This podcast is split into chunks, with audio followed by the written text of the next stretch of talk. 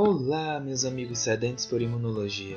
Começa agora o oitavo episódio da série que vai tratar sobre imunidade adaptativa. Meu nome é Joaquim Júnior, sou estudante de biotecnologia na Universidade Federal do Ceará e monitor da disciplina de imunologia, vinculada ao Centro de Ciências também na Universidade Federal do Ceará.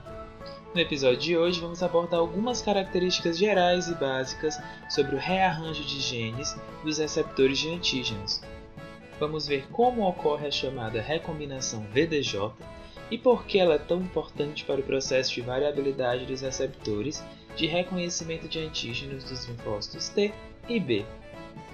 É mais um episódio recheado de informações e cheio de conhecimento. Então, se você quer conhecer um pouco mais sobre esse grande universo que é o nosso sistema imunológico, siga-me neste podcast e aproveite!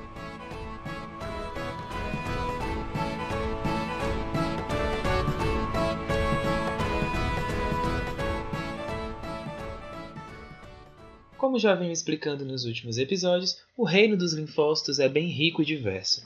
Eles expressam uma grande diversidade de receptores de antígenos, que são capazes de reconhecer uma grande variedade de substâncias estranhas.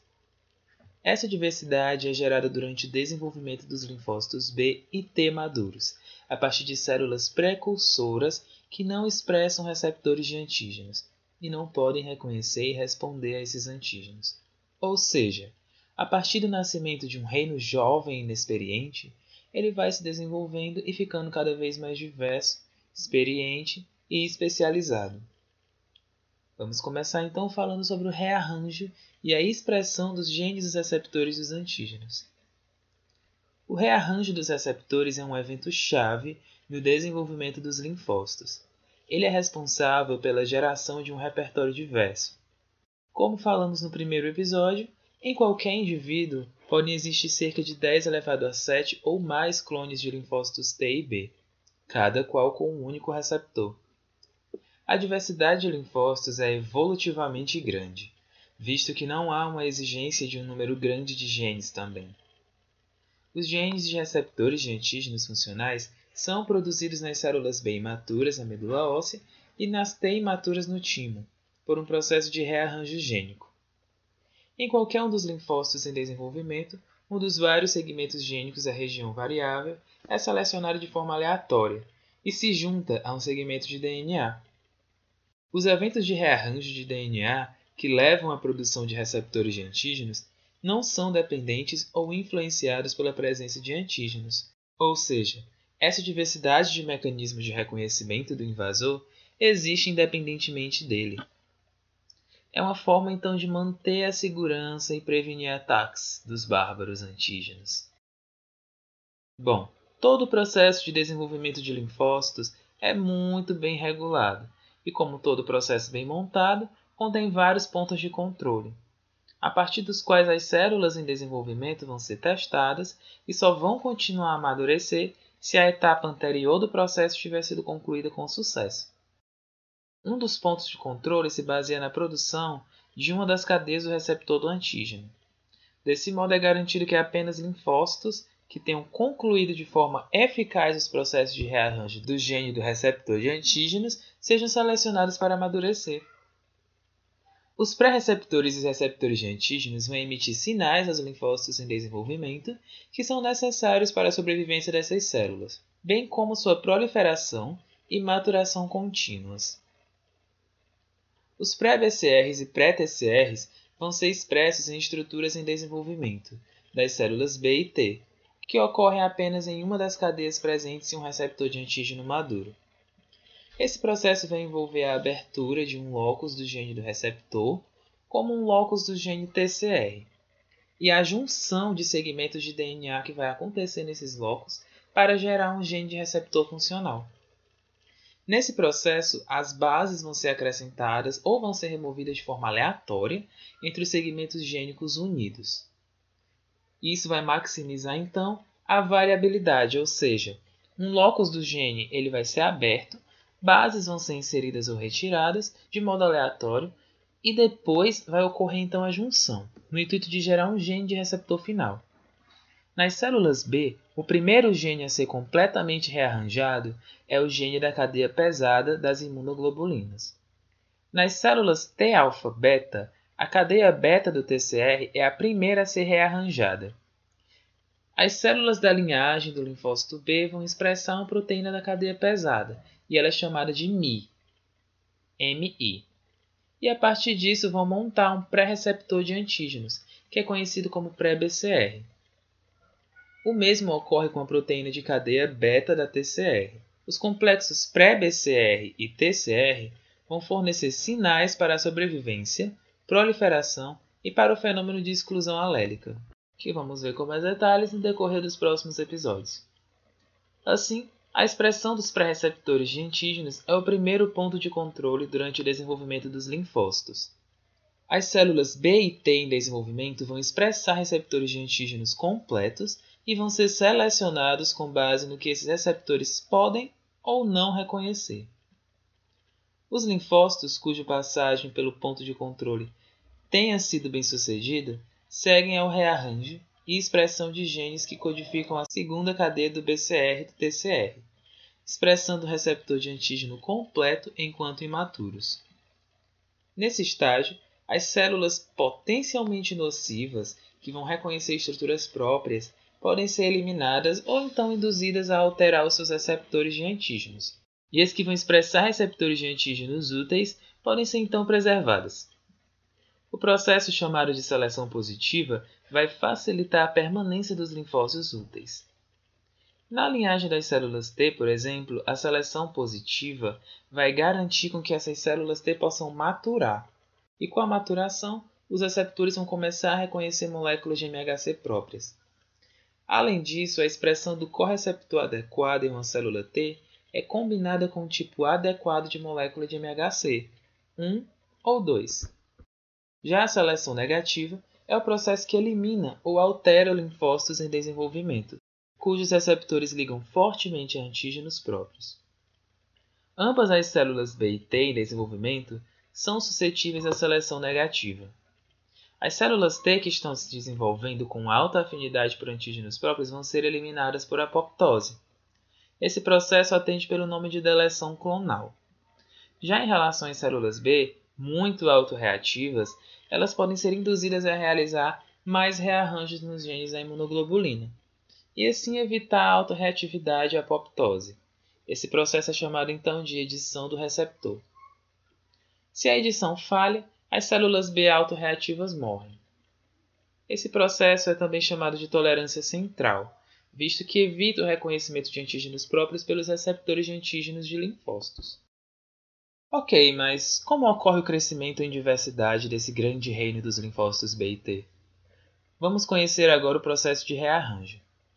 Os genes que codificam os diversos receptores de antígenos de linfócitos B e T, eles são gerados pelo rearranjo de diversos segmentos gênicos. O rearranjo ocorre entre os segmentos da região variável, que aqui vamos chamar de V, com segmentos de regiões chamados de diversidade, que vamos chamar então de D, e de junção, que vamos chamar de J.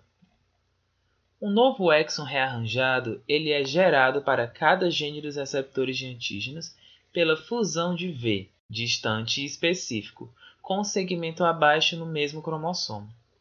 Esse processo de rearranjo de genes é então chamado de recombinação VDJ. As análises das sequências de aminoácidos das cadeias de imunoglobulina mostraram que as cadeias polipeptídicas de muitos anticorpos diferentes do mesmo isotipo vão compartilhar cadeias idênticas nas suas regiões constantes, mas vão diferir nas suas sequências de extremidades N-terminais, ou nas suas regiões variáveis, como preferir chamar. É sabido então que a cadeia de anticorpo é na realidade codificada por pelo menos dois genes, um desses genes é variável e o outro é constante. E que esses dois eles são combinados fisicamente, a nível de DNA ou RNA mensageiro, para que depois possa dar origem a proteínas de imunoglobulina funcional. Bom, vamos partir agora para a organização desses genes das imunoglobulinas e dos TCRs nas linhagens germinativas. As organizações das linhagens germinativas em losse gênico das imunoglobulinas e dos TCRs são bem semelhantes e caracterizadas pela segregação espacial de muitas sequências diferentes, que vão então codificar ali alguns domínios variáveis. Enquanto são poucas as sequências que codificam os domínios constantes das proteínas do receptor. Com isso, as sequências das regiões variáveis diferentes vão ser unidas às sequências das regiões constantes em diferentes linfócitos. Desse modo, a organização dos losses das imunoglobulinas vão acontecer da seguinte forma: três losses separados vão codificar todas as cadeias pesadas das imunoglobulinas. Ainda vai codificar a leve, que é chamada de capa, das imunoglobulinas, bem como a outra cadeia leve, chamada de lambda, das imunoglobulinas. Na extremidade 5' de cada locus das imunoglobulinas, há um agrupamento de genes variáveis. O número de genes variáveis vai variar muito entre os diferentes loci das imunoglobulinas e entre diferentes espécies. Em humanos, por exemplo, há pelo menos 35 genes variáveis no locus capa da cadeia leve. 30 na lambda e 45 genes variáveis que são funcionais na cadeia pesada. Na extremidade 5' de cada segmento variável, há a presença de um exon líder que vai codificar alguns resíduos da proteína traduzida, que compõe então o peptídeo líder. Essas sequências são clivadas, visto que não pertencem à proteína madura. Acima de cada exon livre a um promotor do gene variável, que funciona melhor após o rearranjo. Nas extremidades 3' dos genes variáveis, há então vários segmentos de junção, ou J, que estão intimamente ligados a exons abaixo da região constante. Esses segmentos eles estão separados por sequências que não são codificadoras. Entre os segmentos variáveis e juncionais, V e J, no locus da cadeia pesada da imunoglobulina, há segmentos adicionais conhecidos como segmentos D, ou segmentos de diversidade. Estes não são encontrados nos genes da cadeia leve das imunoglobulinas. Já quanto aos genes variáveis, o número de genes D e J vai variar em diferentes losses das IG. Cada locus das IG possui um arranjo em número de genes da região constante diferente. Nos humanos, no locus kappa, é visto a presença de um único gene constante, enquanto no locus lambda existem quatro. Em uma proteína de cadeia leve das imunoglobulinas, o domínio variável ele vai ser codificado pelos segmentos gênicos variáveis e juncionais, V e J, enquanto na proteína da cadeia pesada, o segmento variável ele é codificado pelos segmentos gênicos V, D e J. Desse modo, vamos partir então para a recombinação VDJ propriamente dita. O processo de recombinação VDJ em qualquer locus de imunoglobulina, ou TCR, vai envolver a seleção de um gene variável, um segmento D e um segmento J em cada linfócito, e o rearranjo desses segmentos de forma a formar um único exon VDJ, que vai então codificar para a região variável de um receptor de antígeno. Nos lotes da cadeia leve das IG e das cadeias alfa e lambda dos TCR, um único rearranjo vai juntar a porção variável V com J, ambos selecionados aleatoriamente. Já os lotes das cadeias pesadas das imunoglobulinas e das beta e lambda da TCR, há segmentos D. Logo, dois eventos de rearranjo distintos devem ser iniciados separadamente. O primeiro vai juntar então D ao J e em seguida o V vai se juntar com o DJ que foi aproximado anteriormente. Então vamos partir para a explicação de como acontece tudo isso. Primeiramente, a cromatina deve ser aberta em regiões específicas do cromossomo, para tornar os segmentos gênicos de receptores de antígenos acessíveis às enzimas que vão estar ali envolvidas na recombinação. Depois disso, dois segmentos gênicos selecionados são aproximados um do outro, e vão atravessar uma considerável distância cromossômica. A seguir, quebras vão ser introduzidas na dupla fita das extremidades desses dois segmentos e nucleotídeos vão ser acrescentados ou removidos na extremidade quebrada, para que, por fim, as extremidades processadas possam ser ligadas, produzindo genes receptores de clones únicos, genes receptores então dos linfócitos. As regiões constantes se encontram então abaixo do VDJ. Esse gene reorganizado ele é transcrito para formar um transcrito de RNA primário. O processo de splicing do RNA vai unir então o exon líder, o VDJ, e os exons da cadeia constante, formando então um RNA mensageiro que pode ser traduzido em uma das cadeias do receptor.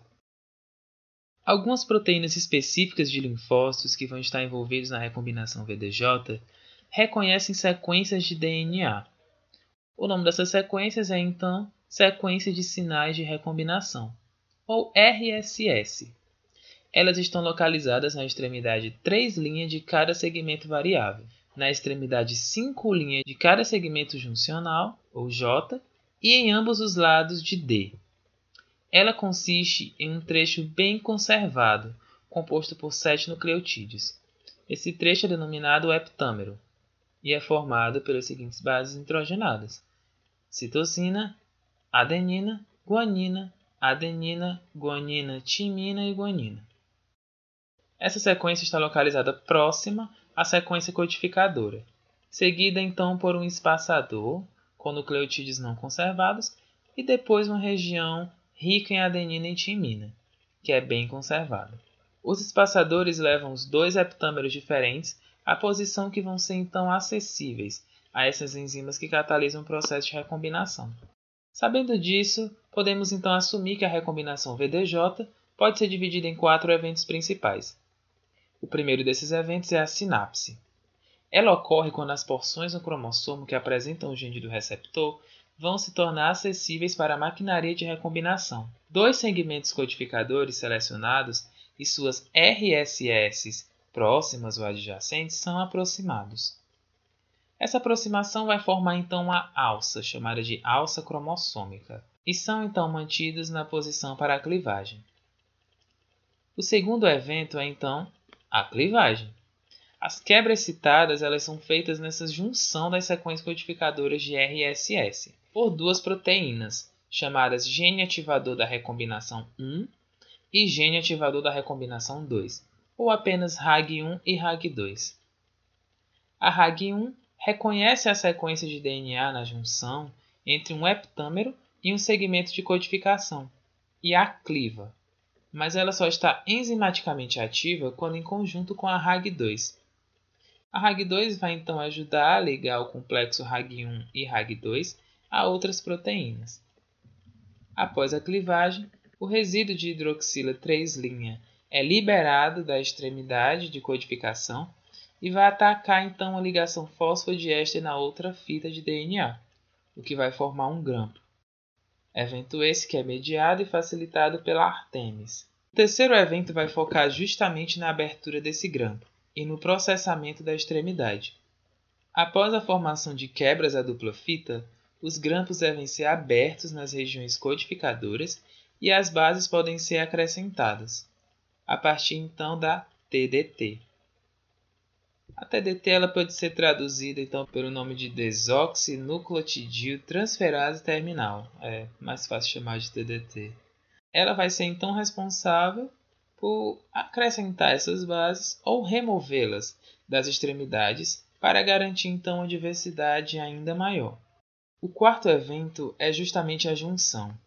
Esse evento se caracteriza pela união das extremidades codificadoras clivadas com as de sinal, por um processo de reparação. Esse processo é chamado então de junção não homóloga de extremidade. A KU70 e a KU80 elas são proteínas de ligação de extremidade que vão se ligar às quebras e recrutar a subunidade catalítica da proteína quinase dependente de DNA.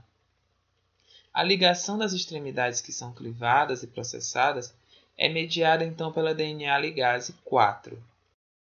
Durante esse processo, um círculo fechado de DNA que não atua mais na recombinação é formado, e isso conclui a produção de genes receptores clonais únicos. Toda essa diversidade dos repertórios das células B e T é criada por combinações aleatórias dos segmentos gênicos da linhagem germinativa, que são aproximados, e pela adição ou deleção aleatória de sequências nas junções entre os segmentos antes de serem unidos. Desse modo, a diversidade combinatória ela vai ocorrer quando o rearranjo VDJ vai então aproximar diversos segmentos gênicos na linhagem germinativa, que vão poder se combinar de modo aleatório. Sendo que essas diferentes combinações vão produzir diferentes receptores de antígenos. O maior número possível de combinações vai ser então produto do número de segmentos gênicos V, J e D em cada locus do receptor de antígeno. E já então em relação à diversidade juncional, ela vai ser caracterizada pela remoção ou a adição de nucleotídeos nas junções entre os segmentos V e D, D e J ou V e J, no momento em que eles são unidos. Uma maneira disso ocorrer é por meio da remoção por endonucleases de nucleotídeos das sequências das linhagens germinativas nas extremidades dos segmentos destinados à recombinação. Além disso, os segmentos de codificação que são clivados pela RAG1 vão formar alças em forma de grampos, cujas as extremidades podem então ser clivadas assimetricamente pela artemis. Isso faz com que uma fita de DNA fique mais longa do que a outra. Essa fita mais longa vai então servir como molde, para a adição de pequenas extensões de nucleotídeos. Essas pequenas extensões de nucleotídeos vão ser chamadas então de nucleotídeos P. Outro mecanismo de diversidade juncional é a adição aleatória de até 20 nucleotídeos que não são codificados sem o auxílio de um molde. Esses nucleotídeos são então chamados de nucleotídeos N, pois eles não vão precisar de um molde para serem adicionados. Essa adição de novos nucleotídeos é então mediada pela famosa TDT. Com isso, novas sequências de nucleotídeos não presentes na linhagem germinativa podem ser adicionadas às junções, a partir da atuação da TDT, que vai então catalisar a adição de nucleotídeos P ou N. O número real de antígenos de células B ou T é muito provavelmente da ordem de 10 elevado a 7, como já falamos anteriormente. Sendo que o número teórico ele é bem maior, e isso vai refletir então que a maioria dos receptores não passa nem pelos processos de seleção necessários para a maturação, sendo então descartados. Bom, o nosso episódio fica por aqui. Espero que vocês tenham gostado. Até o próximo episódio aqui no Imuno em Foco. Até mais!